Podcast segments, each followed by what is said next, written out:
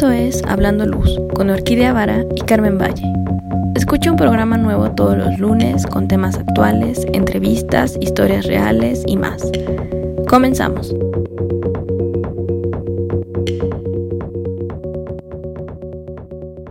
Muy buenos días, Carmen. ¿Cómo estás el día de hoy? Hola, Orquídea. Muy buenos días. Muy bien, gracias. Bien, perfectamente bien. Festejando nuestro cumpleaños, Orquídea. ¡Eh!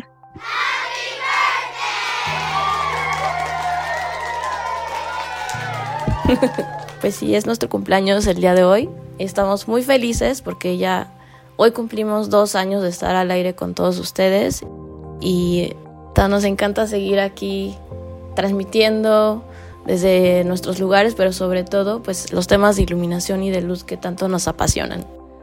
Sí, estoy muy muy feliz de, de haber podido compartir estos dos años contigo en este programa. Es que aparte dos años, o sea, no sé, uno puede decir, ay, es que es muy fácil. Pues tal vez a mí no se me ha hecho pesado porque me gusta, pero, pero dos años. ¡Qué emoción! Sí, dos años desde que empezó este proyecto y invitarlos a que nos sigan escuchando.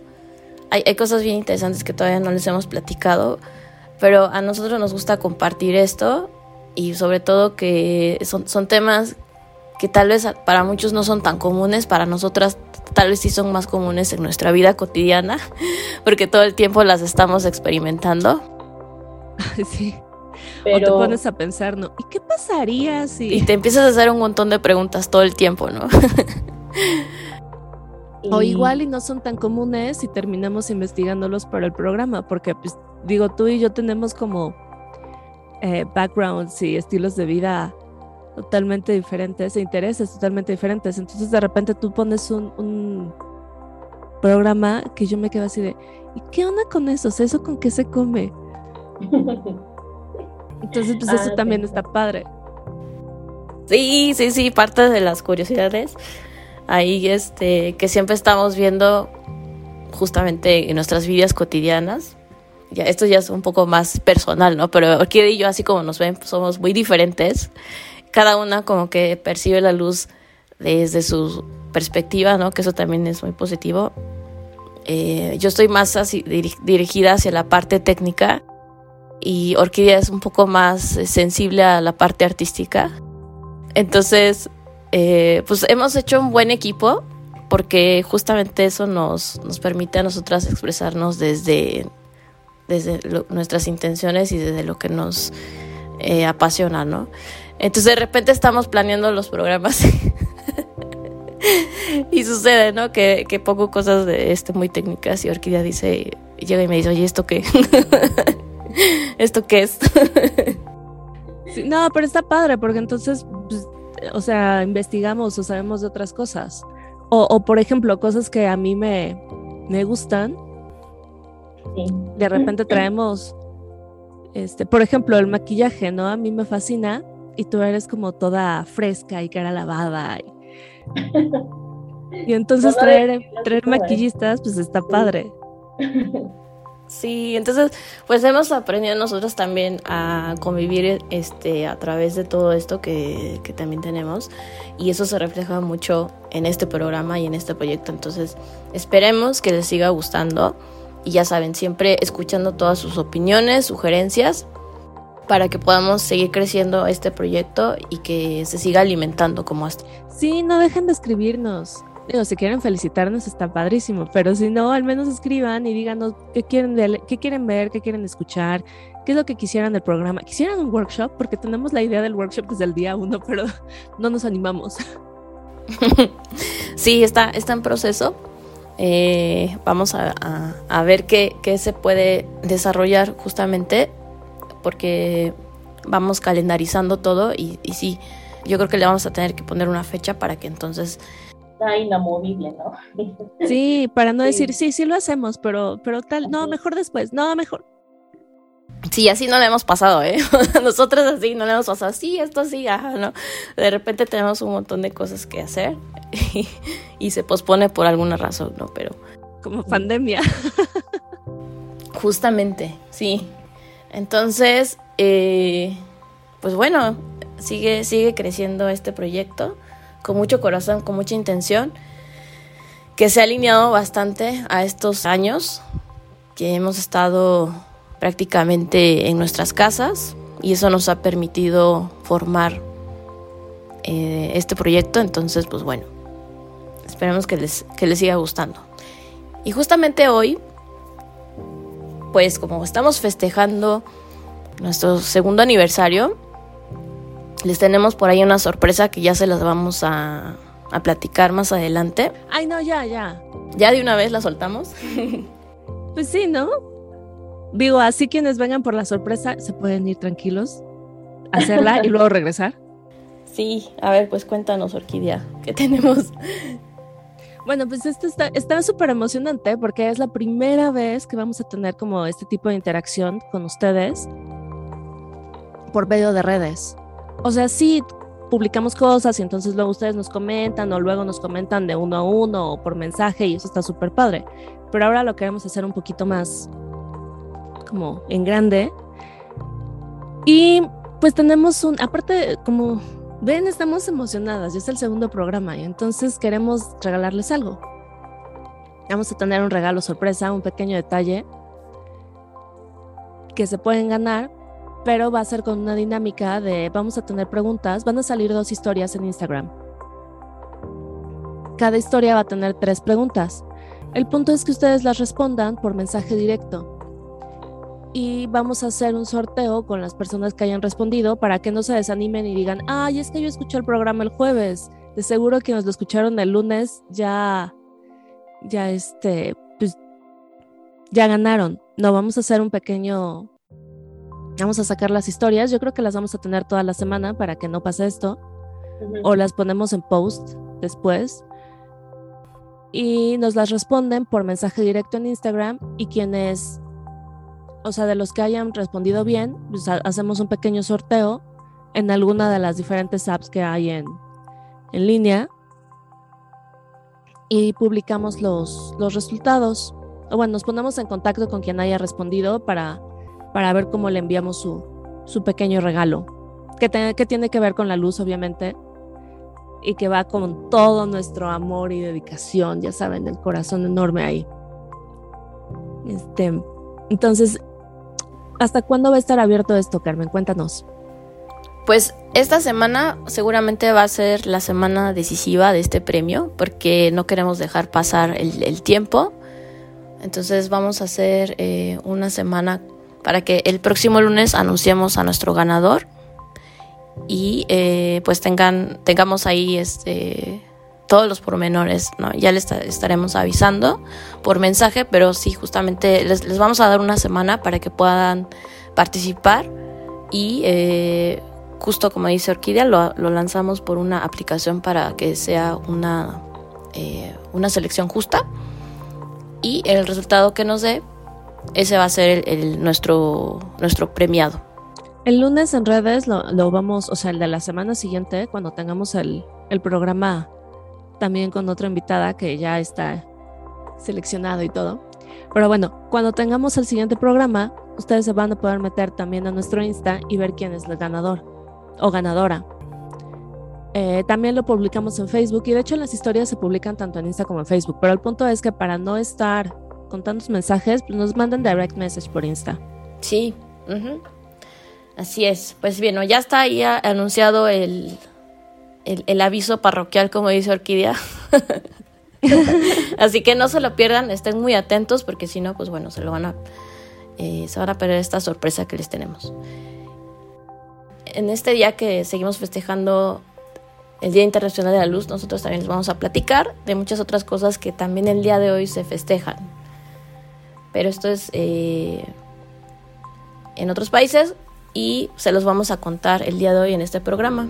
Entonces, Orquídea, vamos a empezar ahora sí con nuestro episodio. Ah, sí. Así, así ¿verdad? a lo que venimos. bueno, pues como saben, es Día Internacional de la Luz, el 16 de mayo. Y este año se van a conmemorar tres aniversarios en la holografía. El 75 aniversario de la invención de la, del método holográfico de Dennis Gabors, el 60 aniversario de la reflexión holográfica de Denisiuk y el holograma NG de Lid y Opatniex. O sea, nombres rarísimos, pero realmente lo que nos están diciendo es que vamos a ver qué onda, o bueno, vamos a conmemorar el, el, aniversario de la holografía. Que el año pasado hablamos sobre los láseres, ¿no? Y Star Wars. Y este año mágicamente también se me viene Star Wars a la cabeza como ejemplo. ¿Se acuerdan del mensaje de la princesa Lía? Que nada más aparecen como que tienen un platito o algo así y el robot lanza un poco de luz y entonces puedes ver a la princesa de todos lados como si fuera una mini personita. Eso es la holografía. Y este año se va a utilizar el, el aniversario para conmemorar eso. Sí. Pues bueno, aparentemente pareciera que es una tecnología reciente y no, como dice Orquídea, es una tecnología que está inventada desde los años 40, imagínense. Eh, obviamente como estos procesos son científicos a lo mejor no son publicados ni son como eh, producidos como un producto ya más a la mano como ahora que ya empiezan a existir todos estos aditamentos para que nos hagamos la vida más fácil. Bueno, pues eh, justamente la holografía inicia en ese año, en 1947 más o menos, con Denis Gabor. Él es este, un húngaro y justamente empieza a investigar esta técnica, que es una técnica fotográfica basada en crear imágenes a partir de la luz de un rayo láser que, que graba una película fotosensible. Eh, luego, que se, luego de que se recibe esta luz, desde esta misma perspectiva se crea una imagen tridimensional que pareciera que está como volando en el pues en el espacio, ¿no? Sí, que dices, bueno, ¿y esto de dónde viene? No, porque no es tangible, o sea, le puedes meter la mano en medio y pues no, no tocas nada, está ahí el fantasmita. Pero a la vez dices, ¿cómo se hace? O sea, ¿por qué lo puedo ver? Porque es o sea, estamos acostumbrados a que las imágenes sean eh, pues, fijas, bueno, no fijas, también fijas, a menos que sea video, ahí sí se mueve, pero que sean como en 2D planas. Y entonces te muestran esto que no está plano, que es más bien un 3D y dices, ¿esto qué onda? ¿No? Y es como magia. Y, pero pues no es magia, es, ciencia y tiene mucho que ver con las con las wavelengths, con las ay, con las ondas de luz y con los patrones de interferencia, los medios digitales, o sea, básicamente tienes dos y los graban al mismo tiempo y luego de forma digital lo, lo vuelven en otra cosa. ¿No? Pero es, digamos que estás grabando un video, estás grabando dos videos de forma diferente y luego los unes. Y esa unión es la que te va a dar esta parte holográfica. Y se puede, uno, uno lo puede ver, una imagen holográfica, viendo una impresión holográfica o apuntando un láser a través de un holograma y proyectando la imagen en una pantalla. Generalmente vamos a ver los hologramas o lo holográfico. Bueno, lo holográfico no es tanto un holograma, pero, pero tienen ahí cosas que se relacionan, ¿no? y tienen una presencia óptica, una cualidad espacial y colores iridiscentes. De hecho, si alguno de ustedes vio los, los, o sea, fue a la exposición de, de Turrell, de la que hablamos hace mucho y en la que Carmen participó, eh, se pudo dar cuenta que había unas imágenes que eran holográficas. O sea, que parecía que estaban saliendo y que estaban en 3D. ¿no? Eran, ajá, eran holográficas. O también tenemos estampitas y cosas así que son como, como holográficas, que no son hologramas, pero son imágenes holográficas y que son, tienen esta sensación iridiscente. Sí, esta tecnología la verdad está súper interesante.